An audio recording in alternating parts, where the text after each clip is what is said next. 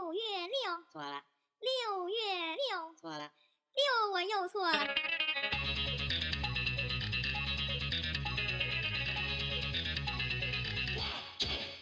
您收听到的是磨牙调频网络电台，台台台。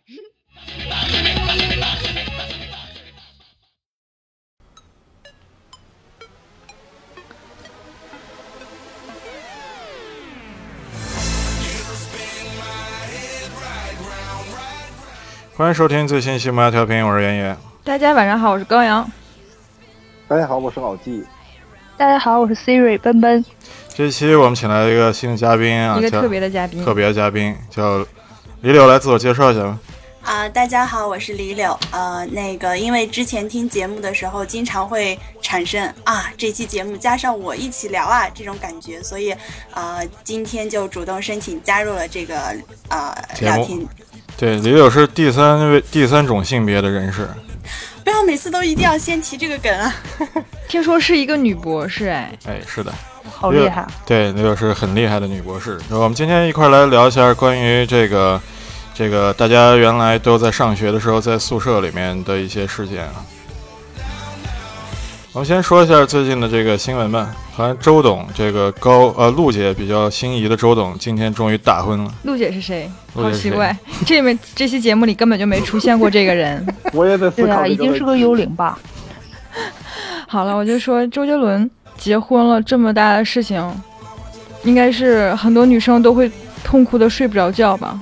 很多人要上天台了，因为昆凌才二十一岁，哎，她就可以得到周杰伦我们的青春。啊第一期节目的时候就啊，周杰伦都终于终于这个有着落了。你们不说我都不知道他结婚了。好像说去年就领证了，然后就是本来是十八岁，他是三十岁生日嘛，三十几岁，三十三十六，三十六，已经三十六了。三十六吗？三十六。哦、my 然后结果他为了就是让媒体都大家其实已经就提前一天去结婚了。话说当年刘德华说自己结婚了这个事件的时候，什么感受？当时不有一个女女的，就是特别暗恋他。对我一直觉得好像是模范那个 idol，就一直单身到现在。我觉得不一样吧那可？能刘德嗯刘德华定位是比较帅气那种，就是当然我不是说杰伦不帅啊，就是但是杰伦可能是那种中特别中二的天王，实力派才气的那种。嗯，我我我是觉得，那可能是因为我一直犯这种年纪比较大的爱豆，然后比如说我喜欢的都是，呃三十六七的中年男子这种，然后我是听到这种新闻的时候，都是觉得啊好欣慰啊，这终于有着落，这种感觉。终于嫁出去了。对，之前我犯的一个呃，idol 之前呃就是传那个绯闻，然后跟一个呃年轻的女演员传绯闻，然后粉丝们的反应都是呃那个看一下呃这个姑娘怎么样，觉得呃配不配呢？还可以吧。然后后来第二天这边就那个公司辟谣说只是炒作，然后呃只是女方的炒作，说我们没有这个事儿，然后粉丝们喊的是嫂子别走。是哪个明星啊？和啊，呃，我我我是喜欢的那个韩国的一个叫神话的组合，啊，非常老了，已经今年出道第十六十七年了，三月三月份就十七年了。刚出道的时候是小鲜肉，现在已经都是哦，对，好像就这种大叔款的，他现在走的就是这种大叔风，然后大家可能就是这种反应。现在已经到那个 SMAP 的那种年纪了，四五十了吧？呃，三十七平均。好像也也是该成家立业了。呃，对，然后就是呃，我们是会说，哎呀，赶紧来个这个好姑娘把她带走吧之类的。行，那这个新闻就先说这些，然啊，后我、就这一个。对，就先说这个吧，然后就去聊这个今天准备的这个话题好。你怎么特别爱说？哎，我们就说这些。哎，好，那就这样啊。OK。一、二，啦啦啦啦，啦啦啦啦。OK，今天我们的这一期话题呢是讲大家都很熟悉的一个住宿舍的体验。相信大家在呃之前上学的过程中都有过和寝室同学在一起生活的经历，其中有一些是磨合不好，有一些是很值得我们回忆的。那么今天我们就请来了两位很资深的住住宿舍的朋友。嗯，哎，听说今天的这今天讲的这个故事里面有一个是在刚入宿舍的时候就有遇到很奇葩的人，对吗？有吗？哦，对，身为一个女博士，嗯，我算了一下，我已经住了十二年的宿舍了，真的是非常资深人士。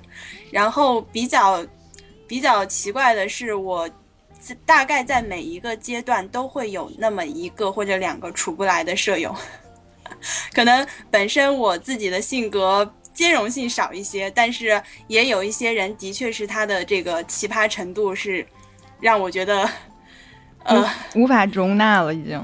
哦，对，然后嗯，说从入宿舍开始讲起的话，我真的遇到过这么一个人，还没有见到这个新舍友长什么样，就嗯大概知道这可能是个奇葩。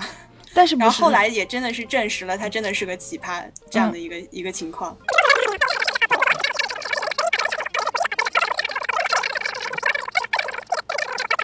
这种感觉，所以从一开始反正就觉得这个人不太好处，干脆就淡淡的来就好了。然后后面就结果发生了很多非常奇葩的事情，真的是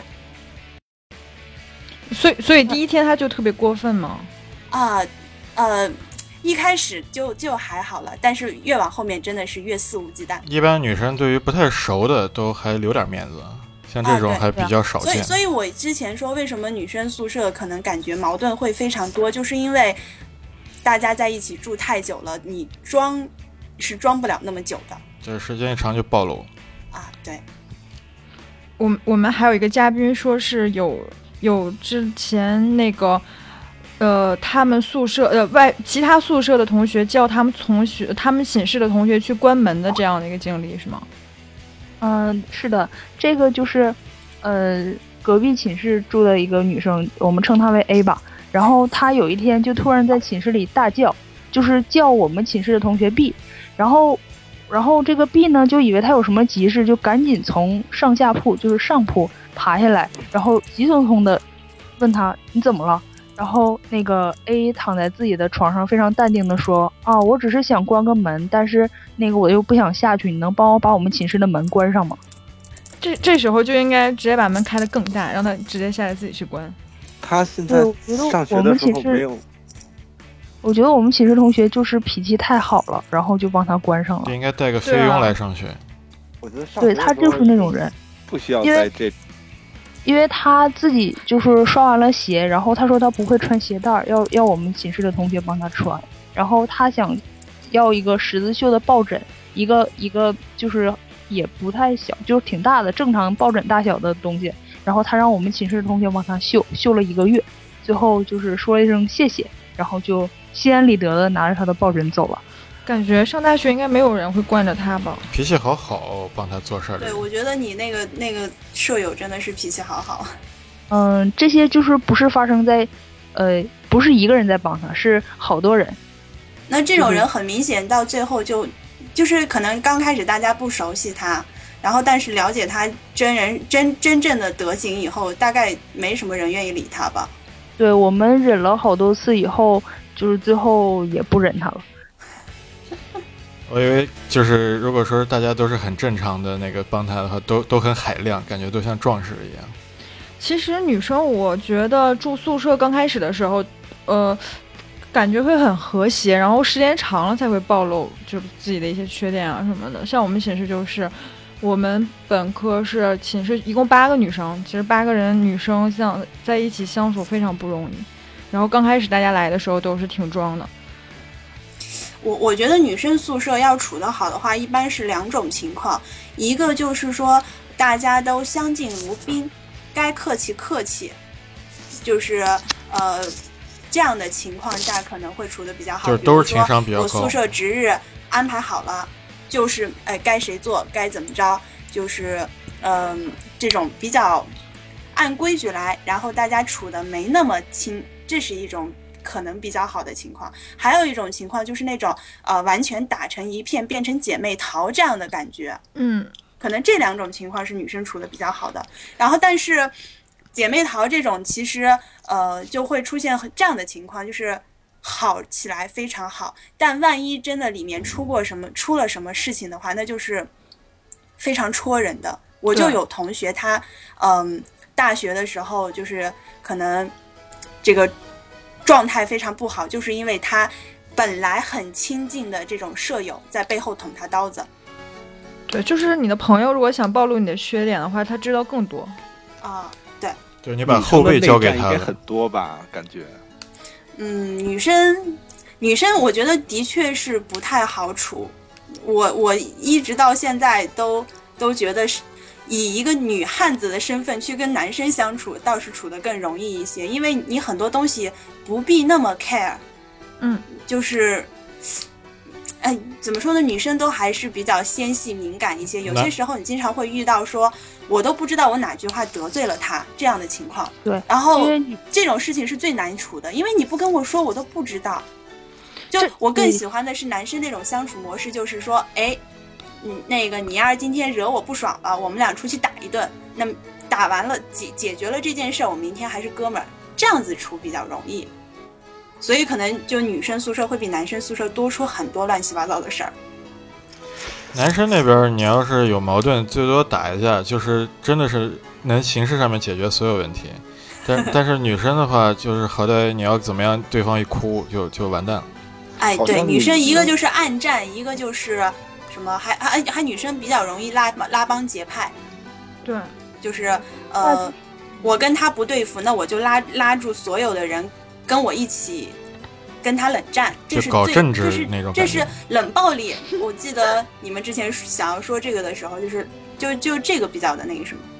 冷暴力应该很多吧？我记得我们上学的时候，就经常会有一个宿舍可能会分成三四波，然后男生也分波吗？女生、女生、女生、女生宿舍啊。你怎么会知道？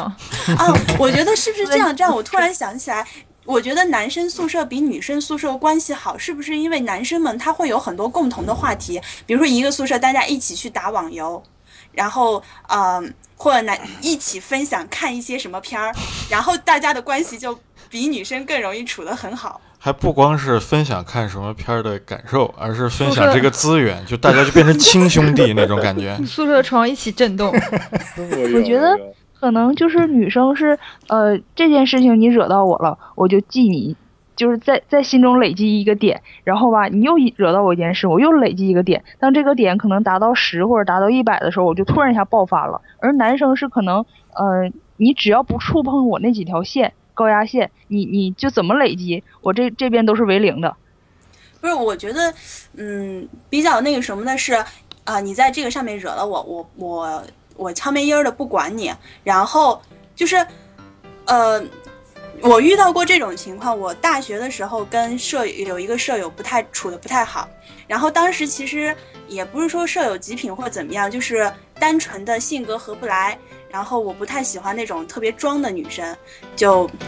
讲一个装的例子吧，比如说我们当时呃一个宿舍的三个姑娘一块儿去献血，然后呃大家都好好的，一人两百毫升抽着，完全没有任何问题，然后还在讨论说，哎一会儿发了那个餐补券儿去吃之家这个鸡腿儿什么的，还在讨论这些的时候，哎他看上的一个那个学长进来了，当场他就晕血了。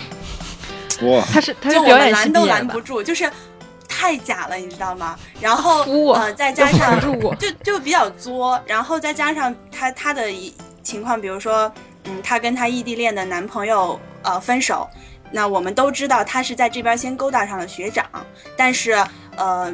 他在比如说包括打电话，包括什么样，就是跟那边男生就是一哭二闹三上吊啊，说你辜负了我，然后怎么怎么样，就是呃其实是他先劈的腿，但是他要把牌坊立得特别高，然后呃这边哭哭着闹着弄完了以后，当天晚上就跟他那个学长去喝酒，晚上到好晚才回来，就是就是因为这些情况吧，所以我觉得这个人我不太想跟他处。呃，看来就是确实相处比较麻烦啊。我觉得男生这边就是跟刚才那个李友说的是，如果不达到几个底线，其实底线那个就是没有到达底线的这个情况也可以爆发，爆发完了也就完了。其实今天就是因为一些小事儿说完打一仗，然后第二天可以接着继续做朋友嘛。嗯，对吧？就男生可能好解决一些。高阳这边在大学的时候有没有碰到过什么样的事情比较有意思的？我们寝室因为八个人嘛，所以相处还是比较麻烦的，而且就刚开始关系还比较好，后来就开始四分五裂了。然后就是，呃，有几件让我印象比较深的事儿，一个是就是我上铺，然后是我在上学的时候，上学的时候第一天报到之前我去交学费，然后我在路上有个姑一个女生叫住了我，然后我当时看她就是。但她她当时不是特别会画眼线，所以眼线就画的特别像坐台的小姐。然后她问我说：“ 哎，美女，请问一下到哪儿交钱呀、然后我就跟她说：“啊，就前面那个呃红楼。”然后那个她说：“啊，好的，谢谢。嗯、美女，问一下你是哪个专业的呀？”我说：“我是日语的。”然后她说：“那个正好我是我也是日语的。”然后我说：“那个。”呃，我我当时心里想的是，千万不要和我一个寝室。但是呢，想啥我来啥。我嘴里说的是是吗？是吗？嗯、这么好，我也希望我们俩是一个寝室的。然后我就走了。然后第二天就是都开始报道了。然后我上面的那个人迟迟没来，最后我就看到是他进来了。然后后来我才知道，他这个人其实还挺好的，只是那天化妆化的有些奇怪，可能他不太画眼，不太会画眼影。当时，然后这第一件事情，然后第二件事情呢，就是我班我们寝室有一个女生，然后她是。就管她叫 A 吧，然后她是天天早上起来的时候，不知道为什么，就是弄出那个塑料袋儿，呃，塑料袋就是咔咔响的那个声音，就滋啦滋啦响的声音，然后我们就睡不着了。然后只要女生报复心很重的，然后我们其余的女生呢，为了报复她，就是她天天早上六点起床，然后我们有一天就提前五点钟开始起床，然后集体拿出准备好的塑料袋开始使劲捏，直到把她晃醒。然后我们就视若无睹的去上课了。但是这个 A 女生后来因为一些感情的事情，就第一年就休学了。然后我们寝室就变成七个人了。哦因为感情事情休学，这个我觉得很有意思，啊，说说听听。就是就是她男朋友其实是那种，嗯，他是比较霸道的，就之前她男朋友就做不好就直接给她跪下了那一种。然后后来就是就是不是不是在沉默中死亡，就在沉默中爆发。后来她男朋友爆发了，就跟别人好了，她就觉得啊受不了，哭了三天之后就休学了。然后她那个床就一直空的，然后我就觉得很灵异，因为是在我的对面。你就想念他那个塑料袋的声音。然后我就每天早上会听到奇怪的塑料袋的声音。感觉听着好恐怖哦。咱咱们的节目往奇怪的方向发展了。寝室应该有有一些灵异的事件吧，反正我是碰到过，就是我上大四的时候，然后有一天我们寝室的两个人在下面聊天，然后后来他们出去买东西了，就剩我一个人在寝室里，我就睡觉了。这时候呢，我听到一个男人在叫我的名字，其实我们宿舍不是不允许男生进来的，然后我就在梦里看到一个男人穿着黑色的衣服站在我的床旁边，我的床是两层的，就是然后他就一直在叫我的名字，你那时候能动吗？我动不了啊。好恐怖啊！这个就是那个梦魇。对，鬼压床。对啊，我我觉得是鬼压床但。但他为什么会叫我名字？我当时以为我的魂儿要被收走了，然后我就这个我还遇到过更灵异的。什么？我高中的时候，当时呃住在就是跟另外一个姑娘住在我们老师的那个公寓里，然后我当时床是对着那个门，然后门是开的，然后我床脚那个地方放了一个。箱子上面放了一个那个塑料袋扎起来的干花，这是别人送我一个礼物。我为什么记得这么清楚呢？因为我躺在床上是感觉有一个黑影，就就是那个感觉就穿的跟十字图似的，然后从那个门儿那样进来，而且他的衣摆还碰到了我的那个塑料干花的那个，发出那种塑料的咔咔咔的声音，然后走过来，然后把我压在床上，然后我当时特别的。就是刚开始的时候，就是感觉我自己是清醒的，然后我刚开始还在想说，哎呀，我不能喊，我现在喊的话，另外一个姑娘就醒了。那个姑娘学习特别刻苦，每天晚上都很晚才睡。我说我不能喊她，啊你太然后善良过了，然后我躺了大概五分钟、十分钟，我怎么动都动不了的时候，我开始害怕了，然后开始慌了，然后想要喊那个姑娘的名字，发现我完全出不了声音。对这样的情况大概持续了十几分钟，然后才散过去。就是真的是，就是鬼压床嘛。据说女生宿舍阴气特别重，而且尤其是靠门门对着的，就是进来的那个床很危险。当时当当时大家都这么说，然后而且还有人给我出馊主意，我连着做过两天这一类的梦，然后挺害怕的。然后有人给我出馊主意说，呃，在那个枕头底下放把红剪刀，然后我当时没敢那么干。后来，而且有些事情就是你你你不信，其实都没什么，这就是一个做噩梦了呀，你可能身子被怎么压着了之类的。但是你要是信的话，当时就是，呃，那一年我外婆走了，然后嗯我是不知道的。因为他们为了我高考，他他们是没告诉我这个事儿的。然后我做那个梦就是那那一年的清明时分，然后他们就后来我在给我妈讲这个事儿的时候，哦我妈说：“哦，那是那估计是外婆想你了，去看你了。会有回魂吗？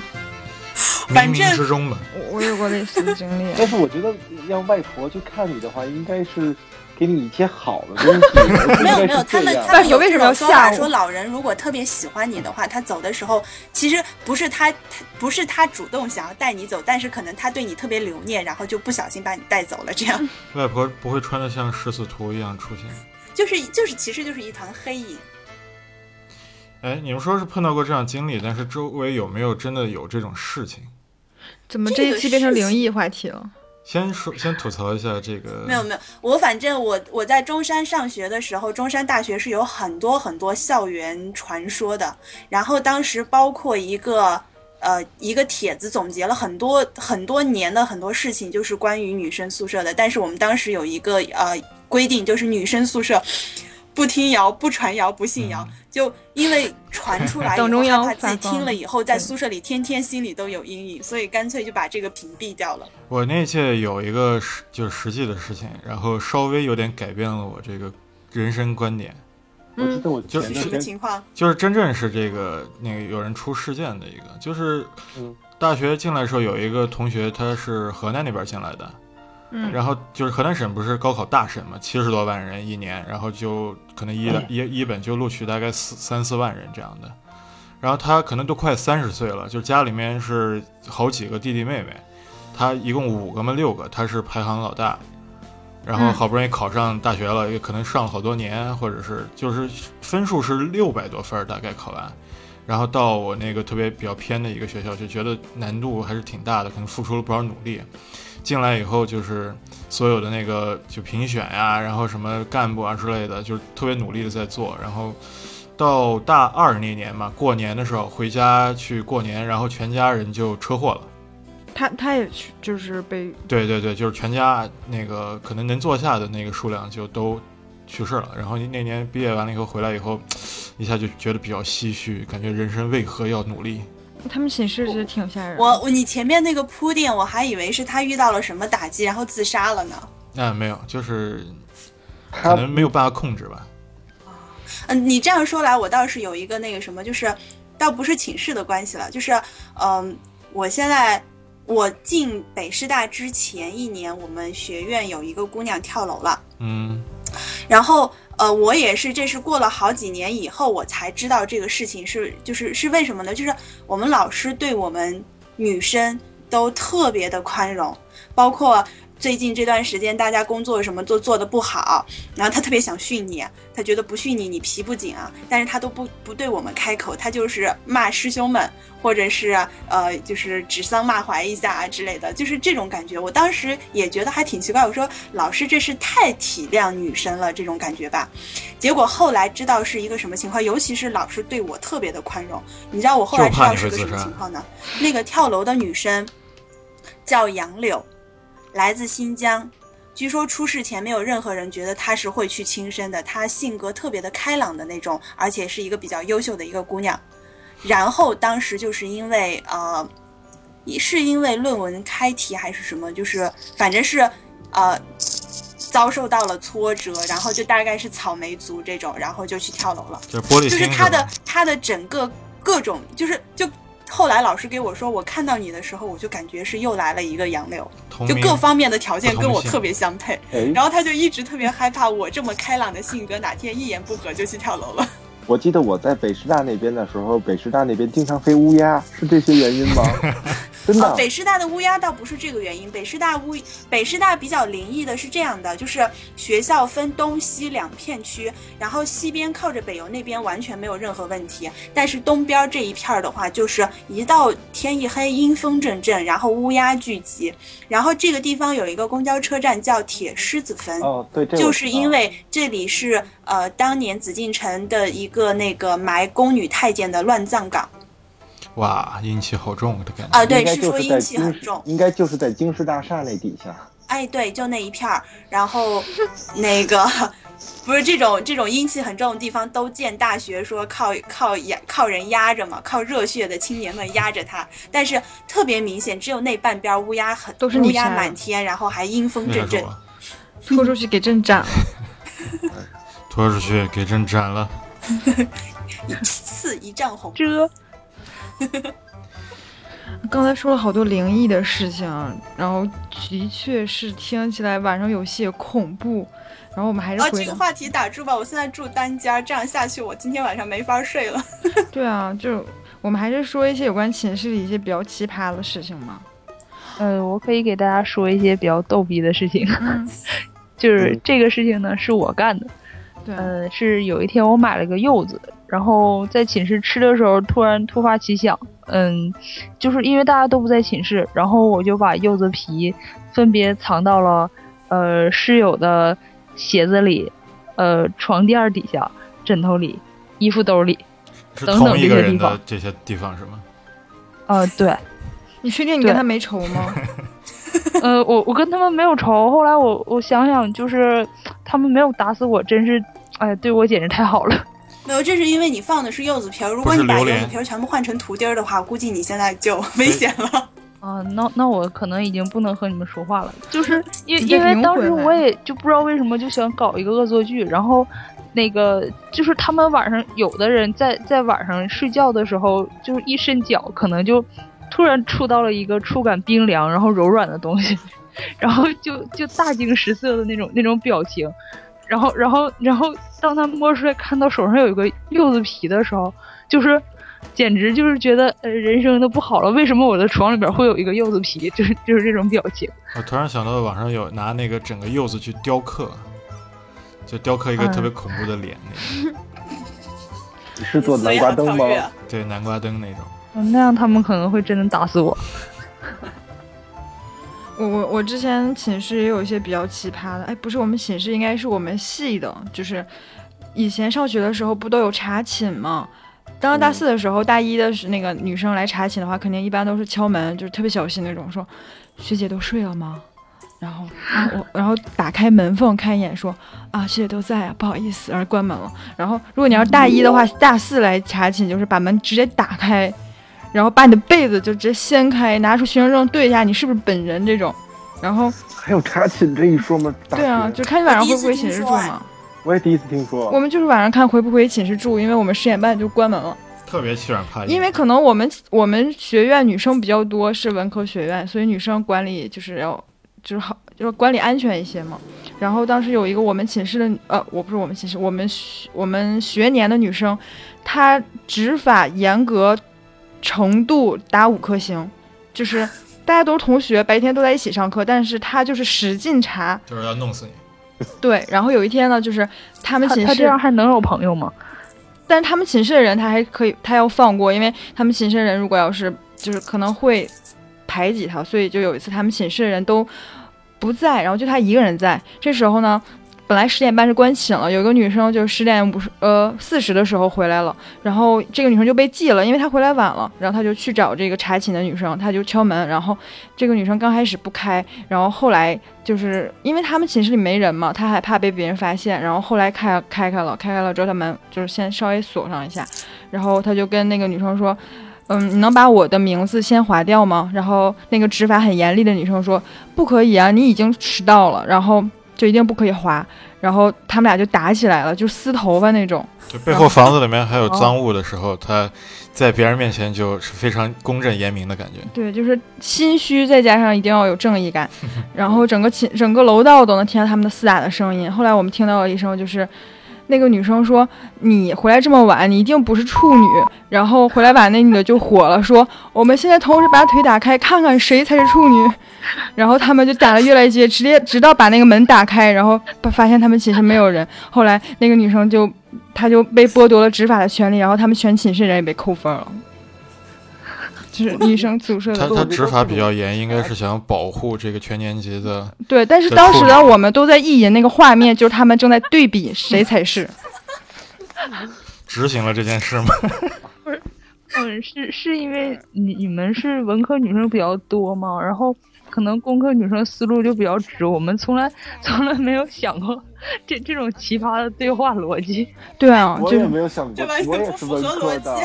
啊！就就是女生宿舍之间，尤其文科女生，因为我之前学理的，然后是我就还不太懂，就是有有一些事情，比如我问我妈说，那个《还珠格格三》里面，呃不，《还珠格格》里面为什么结婚之后，之结婚的那天晚上要在屁股底下放一个手绢呢？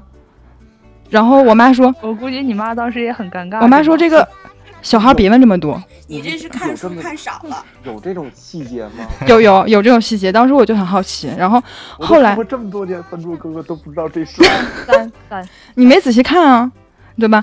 然后我我上大学之后，就是对怕尿床。对这方面事情就非常了解了，就被同学普及的。听说就是有人还举报了，就是举报过自己寝室的同学，对不对？是说我们？就是说你是不是你干的这种龌龊的事情？对对对，对，大概讲一下，就是当时住的大学的时候，那个有一个同宿舍的得肺结核，对吧？大家知不知道这个比较有传染性？呃，啊知道知道知道。对，然后当时就是学校也没人管，然后就是大家都知道，然后也可能当不是不是一回事儿，然后我就给报社打电话，然后说是 好过分啊！电话，你你也可以了。对，多残忍！人家有病已经很痛苦了，好吗？难道不是应该先找学院解决一下吗？对这个找过了，他们说就是找辅导员跟老师说过，他们说这个哎这个什么，就反正给我糊弄过去了。然后但是就觉得哎为了这么多人的这个身体健康着想，就没有人做出这个行动，就一定要有做出这个行动来。对，那我觉得是因为你之前没有没有给老师说说，如果你们不解决这个问题，我就给报社打电话。我跳过他这们就把你送节了嘛，我给他说了一次，他好像不把我当回事儿，然后就直接去行动了。我觉得你做的是对的。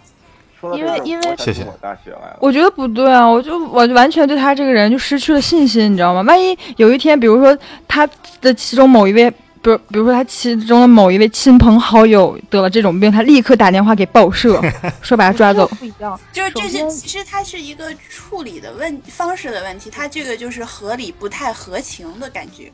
这个就是一个理性的处理方式啊，因为亲友，首先我是我和我是你舍友，我并不是你亲戚和朋友，我可能跟你没有什么感情基础，然后我就被迫的住在这么样一个传染源里，凭什么？而且而且这个在我们学校，就是我们学校查出来以后，是整个就是男生寝室有一个得结核了，整个年级的男生全要去照肺的。这个这个事情很严重的，在就是我们处理的时候，就是不是说我多么铁面无私，我就是你你得病，我可以对你好，但是就这种事情，你首先你要在不威胁我健康的情况下，对吧？然后我我给你一个公平合理的处置，那不能不能只是讲这种人情，那如果这么讲下去的话，嗯，那那这个病可就是传染多了。对，我觉得要是你这是我这就是朋友啊典型，的理科生思维，我觉得就是就事儿论事儿。嗯，因为你不是像呃，我们之前我们学校出过一个新闻是，就是有一个同学他是腿，呃，就有一条腿就是就是不能正常行走，然后他们呃宿舍的这个同学们就嗯。每、每堂课等于说背着他去上课，然后说宿舍的六个男生好像从来没有缺过任何一堂课，然后就是等于说让那个呃身体不是很方便的同学从来没有缺过任何课，然后成绩也很好，怎么怎么样这样的东西上感动中国吗？我觉得这样是中国好同学，嗯，就是但是肺结核这个的确就应该是合理的处理方式。怎么样，陆姐传？染病有这么严重吗？我就想起来，就是应该是我大二的时候，那个林黛玉就死于这个，当然肯定是因为没有人举报他。就是画画画小山的，痨病，就是那个所传那个人血馒头要治的那个痨病，就是肺结核。我还真没遇到过周围人在古代得了这个病就是等死。现在可以治了吗？可以啊，现在可以可以可以嗯，完全可以。主要是我那阵查了以后，发现好像说是一辈子潜伏期。对对，嗯，啊，对，这个是嗯，寝室有没有就是屋里就是弄得很脏的那种室友？乱世我们寝室佳人都是。我们寝室也都是，就是垃圾的话，有一次好像打扫之后能把楼道堵死。男生宿舍应该就是都是那种特别乱，然后直到有一个人受不了，他就去打扫吧，打扫吧。对对对，而且男生宿舍的那个脏的方式情，况如果出在女生宿舍，就是有人特别不自觉，一直不打扫卫生，这也是影响关系的一个对一个潜在对对对原因嘛。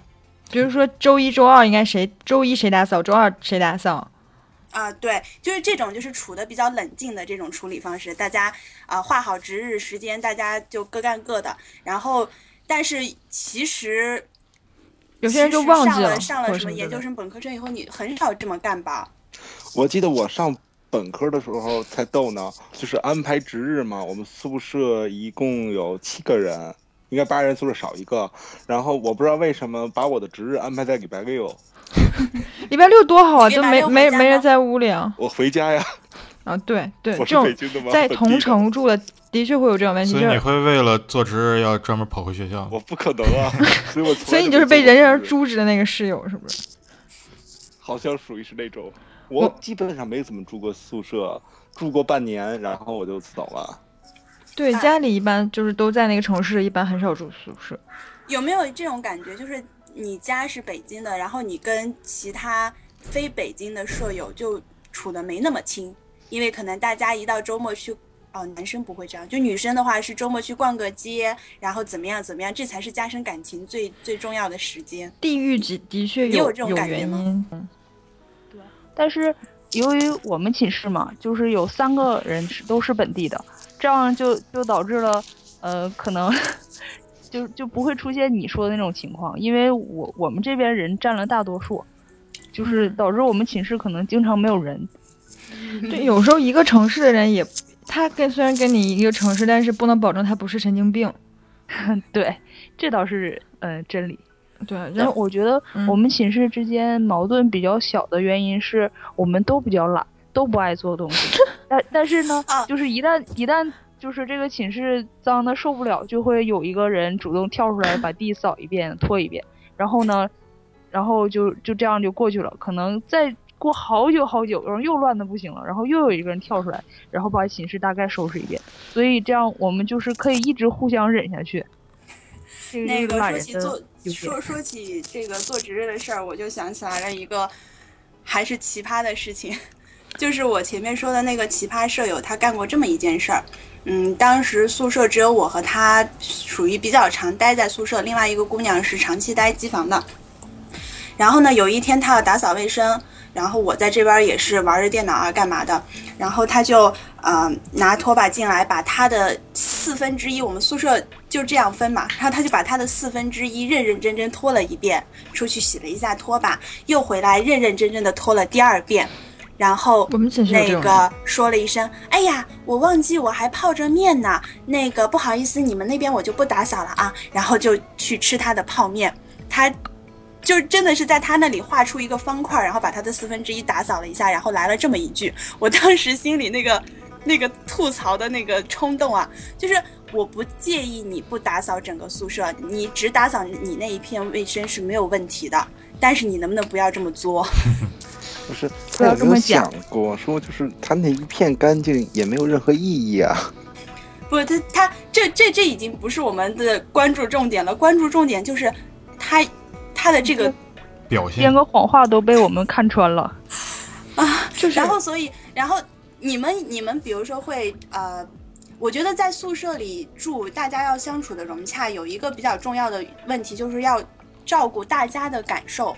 你如果比如说完全不不考虑别人的感受的话，这样就很容易出很多问题。然后他当时是 基本上呃每天会在宿舍里打很久很久，基本上每天四五个小时的电话，特别大的声音在宿舍里，就他打电话的时候，你基本上什么都干不了。然后我就是那个时候注册的我的微博，我的微博的 ID 叫“再不吐槽憋出内伤”，就是因为他在宿舍里大声打电话，槽点还多的，让我大家可以关注忍不。了。就讲个算是讲像像笑话一样，大家听吧。她给她男朋友打电话，然后说，嗯，明天周末了，我要去逛街。那那边肯定问你去干嘛，呃，然后说，哎呀，也没什么特别的，我就是想要去婚纱店逛一下，然后那个要是看到合适的话，我就买一套。你然后你你觉得一个男生听到你女朋友这样跟你说，你是什么反应？就然后对面，然后然后我就听到他这边说，哎呀，不是的，我不是逼婚的意思，你又想多了，然后怎么讲？然后那天晚上他们两个就打电话打到半夜，可能一两点。我有人会我一直，听这种对话，我整个人都不太好了，又不能让我吐槽。我们寝室打电话都是那个，就直接骂出声，然后最后把手机摔到地上那一种。就是跟男朋友打电话，就是我们寝室都特别暴力。就把她把自己的摔到地上了。对，然后第二天她男朋友再给她买个 iPhone 五。其实宿舍都有那个女生打电话在熄灯之后，然后她就不停给男朋友打电话的那种，然后还是在屋里不出去。我我觉得这个，你比如说一一次两次都可以。你今天是纪念日啦，或者是你今天 吵架了，要要怎么样呀？然后忍受不了的就是每天每天每天打。但是我觉得很羞耻 play 啊，就是这种话应该是两个人单独说的，但是你说给全寝室人听着，就有些话也没法说，嗯，对吧？而且打电话的时候，有时候信号不好，一句话要重复好几遍，然后这边这边听着的人就非常的难受，非常之难受而。且听的人听的话不完整，只听的是你这一半儿，对另外啊，那半人说话也听不懂。对啊，可昨天晚上挺开心的，说了三遍。我怎么感觉我跟你们都不是在一个时代的？那你们男生不打不打电话因为吗？因为你是八五前嘛，他俩是八五前我觉，得男生其实很烦这种吧，比如说晚上了，女朋友不睡觉，一定要打电话过来说一些比较无聊的事情。对呀、晚上一般都打游戏嘛。就打游戏的时候，女朋友打来电话是男生最烦的。对对对，坚决不接嘛。哦，对他上一次那个游戏那一集已经聊了，然后我当时听的反应就是，已脱黑，已经要被声讨了。已拉黑。男生男生宿舍一起玩游戏的时候，是不是说好了，就是女生女朋女朋友打电话来，谁都不准接？我当时是宿舍里唯一一个有女朋友的，然后你就被声讨了。我们要一块玩游戏的时候，一般手机可能或者就是静音啊，或者你 没有必要带手机，你不觉得吗？就是没有必要带手机。就是你要出去玩游戏的话，带手机只是为了说咱们这些人互相联系，但是咱们都坐在一起，这个手机有必要吗？那女朋友呢？睡都很晚了嘛，自然都已经睡觉了嘛。谁说的？但是女朋友要是做噩梦要打给你，听一下你温暖的声音来安慰她呢？我我是最讨厌女生在我睡觉的时候给我打电话。以前我好像杜绝这种事情发生了。不，我以前这为这种事情跟我朋友经常吵架嘛。但是女生晚上会做噩梦吗？所以所以你才一直单身是吗？嗯所以你会一直单身下去？所以我从来不会说因为做噩梦给男朋友打电话这样，所以我才一直单身吗。这这个因果关系特别的明显。好奇怪的伦理啊！他刚说的是男生宿舍有几种玩法，一种是全都在宿舍里一块儿光着膀子，一种是一块儿去网吧。开黑，光着膀子，光着膀子。对，那那男生有打仗吗？就是男生不拌嘴架，然后直接上手那种。对，有这个我干过。你你被谁打了？我不是被谁打了？为什么一开始就是我要被打？因为你很软呀、因为你是你们其实一唯一一个有女朋友的。就就感觉男生好像打架都是就是完全没有剧情，呃，就是你你想要什么剧情？只有画面感。他他不是他就是呃，当时及时性的发生了一些事事情，然后你弄疼我了，我就扁你这种感觉。然后这种事情如果发生，就女生宿舍如果真的出现撕逼大战这种的话，那一定是两个人已经呃积怨很久，然后之前的前情如果要说出来的话，就是一部宫斗戏这样，然后积到了一个份儿上，然后才开打的。嗯，女生特别容易冷战，就是一你如果跟某些人、某个圈子的人搞不好关系，你一回宿舍，本来他们正聊着正嗨，然后突然就安静了，那你是不是有有在想，他们实际上是在聊你的故事？就是有可能是没聊，但是你一回一回去就气氛很诡异。很很那什么。就突然就安静了，然后你进去之后就没有人在说话，这个气氛就很诡异。对好像都要是要背着你说一些。对啊，小秘密。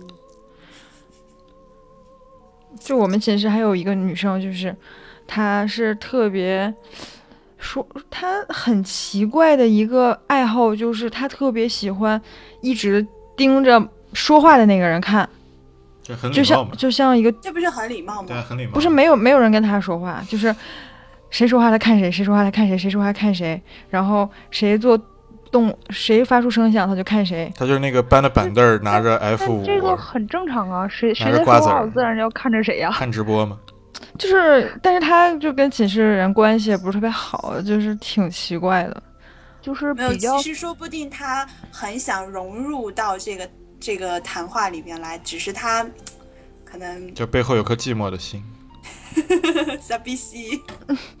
然后，然后他的那个墙上盯着人，对，挂挂着炎炎亚纶的那个就是照片，然后旁边放了一个袋子，那个袋子里面装了他就是袜子，从来不洗，然后那个袜子就是露出来了，然后就插到那个炎亚纶的鼻子的那个位置，就一直是这个造型。哎，有时候确实，你上学可能天南地北啊，家庭背景不一样的人，那个融合在一块儿，就是有些人可能是想融入，但是找不到那个融入的法门。呃，我觉得我当时在广州上学的时候，这个感觉比较强烈一些，就是我一直融入不了他们的那个一个一个文化的圈子吧。他们说粤语吗我当？时其实兴趣很广泛，参与很多就是广播台、话剧社，然后嗯、就参与很多这样的社团。结果呃，大家一块儿呃搞个活动的时候，就是线上的时候都很好，OK。然后到线下，比如说聚个餐啊什么的时候，我就会发现我我没有办法融入他们，然后慢慢慢慢就退出来了。然后在宿舍也是跟广东，就是中山的话，它招生有一大半儿都是广东本地的学生，然后跟这一这个跟这一个圈子的学生，一直到我大学毕业都好像没有处得很，就是大家都是很客气的，哎你好我好，但是之后也就不联系了这种感觉。是是不是因为他们说粤语？有些时候其实他们也不是故意的，他们好有些时候会谁雷啊？很努力的用普通话去给你讲什么，但发现他表达不了啊，这种感觉。这个就是地域文化对人的影响。为什么这个背景音乐这么深沉了起来？要拔到一个高度。而且而且我当时在他们就是。就我我有一个这种地域的这个搞笑的事情，所以我说我看到你们上一期的节目说南北方差异的时候，我说啊，当时要是我加入进来就可以聊这个话题了。没事，现在可以说。我我嗯，这样吧，我有一把那个小匕首，就我觉得新疆的孩子是有一把那个手工匕首，这是很正常的事情吧。然后这是 不正呃常，我没有啊。我一直在问那个原野说你为什么没有带刀？你家那个你应该带的来不是有那个啊，对，就是我是当时有一把，其实就是很就是呃十厘米的折折叠刀，然后刀刃很好，我当时带在身上就是随便割个什么方便。其实你让我去拿它削肉戳人，我还舍不得呢。然后我一到广州那边，呃，我们第一天就是发书。呃，我一去以后还被老师选了个什么团支书之类的，然后啊、呃大家拿来很多新书，书上的那种很粗的那个塑料的那种袋子，你们应该有印啊象吧？啊！然后他们没法把那个弄开，我就解开腰上的皮套，把匕首拿出来，打开，把把袋子划开了，然后又把匕首装回我的腰带里。感觉好从此以后，全班同学看我的眼神都不一样了，就是很敬畏的眼神就，是原来新疆人果然都是带刀的。而且还是插在那腰间，有一一种女侠的气概。皮套，然后挂在皮带上的。其实我出门都是带链子的，这这个形象树立的很有帮助。我从腰间从此完全没有生人勿近帮助，好吧？呃，然后，然后，呃，你像我一六九的身高，我自己觉得我是健康体重，也不算特别胖吧，微胖。但是我在广东的时候算是巨型少女，你知道吗？在他们眼里，我都不已已经不是胖和高的问题了，我是一个非常魁梧的这样的姑娘。所以我那几年其实心理上是有那么一点自卑和不自信的。然后我当时到北京这边来，呃，面试研究生，然后去找那个高中同学玩的时候，在他们学校那儿吃饭的时候，有一个男生向我搭讪，问我要联系方式，就是嗯、呃你不知道我当时，虽然我当时没给他，你当时哦就拔出了腰间的匕首，没有没有，我当时啊、当时那是在天津，然后我说哦，不好意思，我也不是这里的人，你要了联系方式，以后也没法联系我。但是我之后真的是回去自己偷偷的乐了好几天，因为我突然觉得，你看我在北方也是有市场的嘛。在南方应该有吧？李李博士是身高是多高没？有没有，真的我在南方的时候，比如说，我觉得我需要培养一下我的女子气质，然后我就去参加交谊舞班，结果进了交谊舞班找不到男舞伴，后来就变成我跳男步，跟一个一五五的姑娘搭女步，我们两个转圈儿非常的轻松。就我去，这其实很心酸，我找不到男舞伴儿。陆姐很庆幸自己没有嗯，考虑一六。九的话，实际上不是很高，就是正常吧。因为我觉得让我让我和我妹怎么办大家都觉得正常啊。对你你让我让我这样的人怎么办？让我这样人怎么办？对啊，我们我们？我们只能拔出腰间的匕首自杀了。马会多高啊？比高阳高吗？我我只能用我的大金链子勒死我了。你的大金链应该在水上飘起来了吧？所以你们俩都比我高吗？呃高阳你先说吧。我穿鞋应该幺七六吧？啊有这么高吗？呃有啊净量幺七六。哦，我啊净高一，我一净高一六九，马慧呢？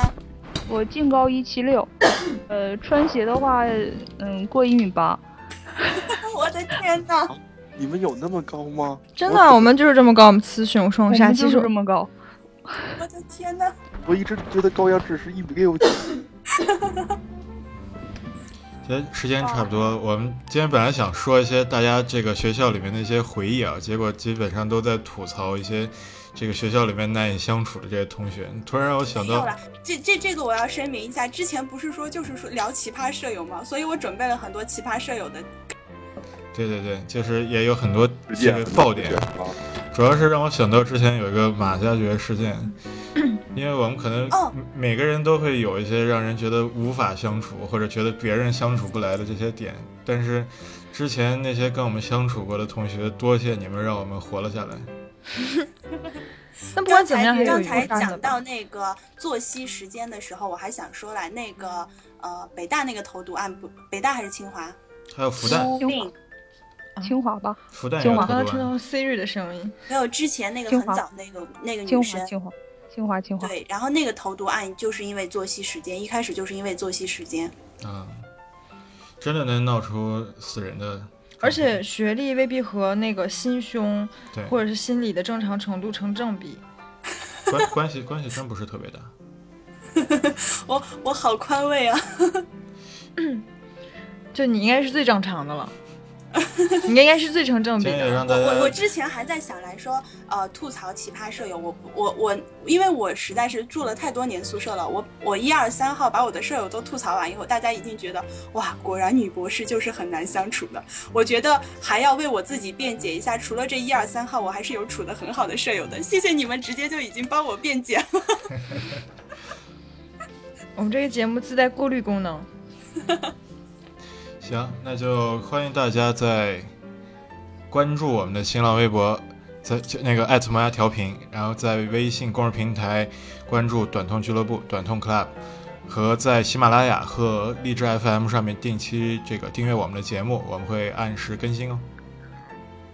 今天节目就跟大家聊到这里啊，多谢我们今天来的嘉宾李一流李博士，谢谢拜拜。啊！那几位大家几位主播也跟大家再见吧，拜拜。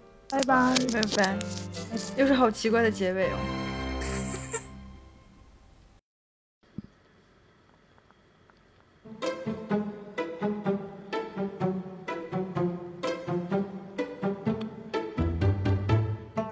二零一四美品段子汇总：一男童惨遭食人魔毒手，丧尽天良的凶手竟然忘记放葱。小明在野外遭遇凶猛野人，现已加入肯德基豪华午餐。孩子睡觉老是踢被子，幸好被我及时发现，打断了腿，否则肯定感冒。我怕女朋友出轨，就把她的气儿给放了。天空惊现一烧柴油的 UFO，我军派出一核动力拖拉机将其击落。老大让我埋好地雷后多踩几下，说是为了土地平整，不易发现。老大就是老大，真细心。经过五小时的审讯，传销组织的骨干成功将七名户籍警发展成下线。邱少云趴在火堆一动不动，最终被消防大队批评开除。对于发烧的病人，要趁热吃。公交车、电视的广告太多，我与司机对峙五小时，逼他交出了遥控器，以后可以随意换台了。陈阿姨激动地握住我的手说：“谢谢你及时送来的炭，孩子们终于都煮熟了。”观音为了让孙悟空保护唐僧取经，给他戴上了南孚聚能环。饥寒交迫的张大爷点了根爆竹，放皮衣里取暖。机智的小明深夜炸毁八路军粮仓，迫使鬼子第二天偷袭行动无功而。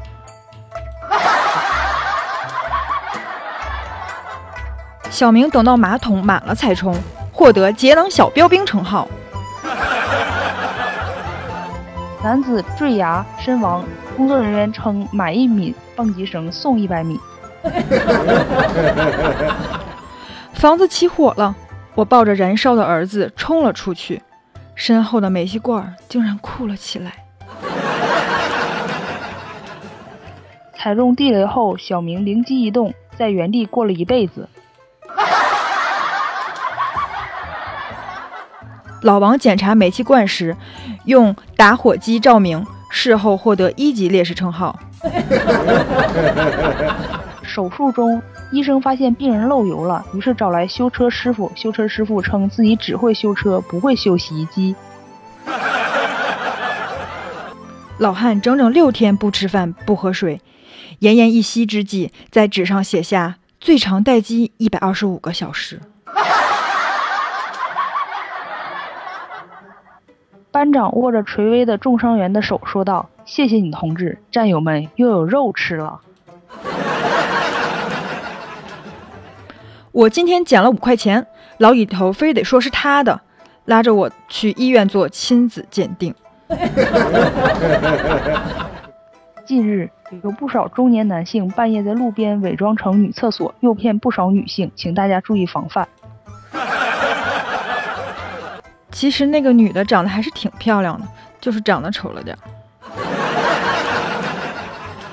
法医解释说，受害者自己把自己吃了，没尸体，不好破案。我侄子今年才十二岁，上少年宫学习火球术，会不会早了点儿？饥渴难耐的小明路过公厕花了五毛钱进去，大吃大喝了一顿。弱弱的问一句：你们喝咖啡难道不放香菜吗？谁能想象这名年仅十六岁的少女四年前只是一名十二岁的少女？